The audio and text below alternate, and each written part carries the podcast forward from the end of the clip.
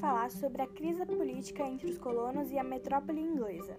Tudo começou entre os séculos 17 e 18, entre a Inglaterra e a França, que é, se envolveram em diversas disputas pelo controle de novos territórios.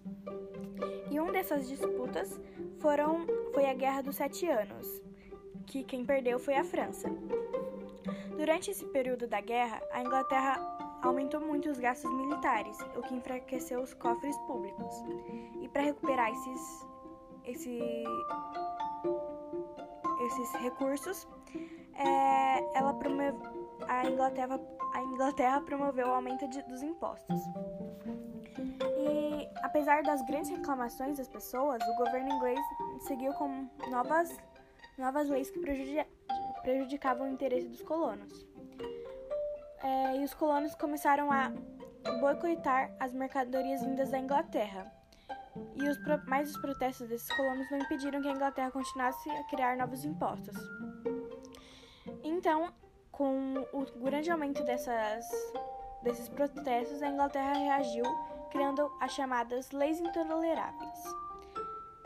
E os colonos se decidiram que era como se fosse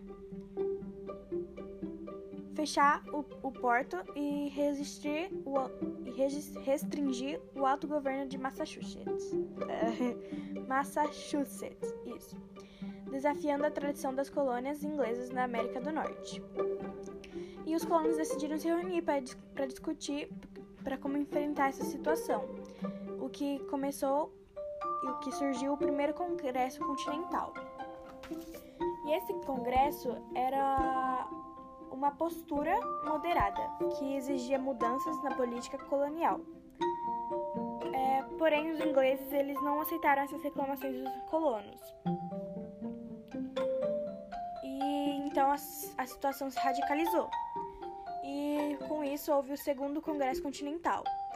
E os, os membros passaram a defender abertamente que as três colônias se separassem da Inglaterra e que um país independente, independente fosse criado. E em julho de 1766, 1776, os participantes do Congresso assumiram oficialmente a posição separatista e elaboraram uma declaração de independência. E, mas os ingleses recusaram a reconhecer a independência. E teve início de uma guerra entre os Estados Unidos e a sua antiga metrópole. E essa guerra foi chamada de Guerra da Independência. Só que essa guerra os britânicos foram derrotados. E depois, em 1783, os ingleses assinaram um tratado, um tratado reconhecendo a emancipação de suas ex-colônias da América.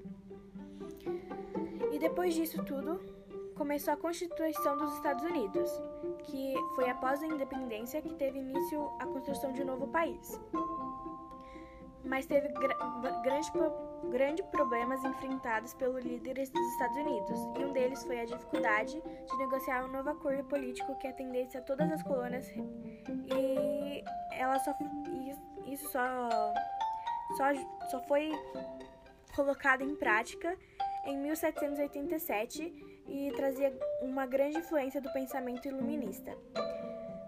E que todo o poder provinha do povo, estabeleceu um regime republicano. Eles também adotaram a divisão dos Estados Unidos em três poderes: o legislativo, o executivo e o judiciário. E além disso, assegurava aos cidadãos o conjunto de direitos políticos e civis, garantindo a liberdade de expressão, de participação política e de crença religiosa, também concedeu liberdades aos estados de modo a conciliar os interesses distintos e manter a unidade do novo território. E foi isso.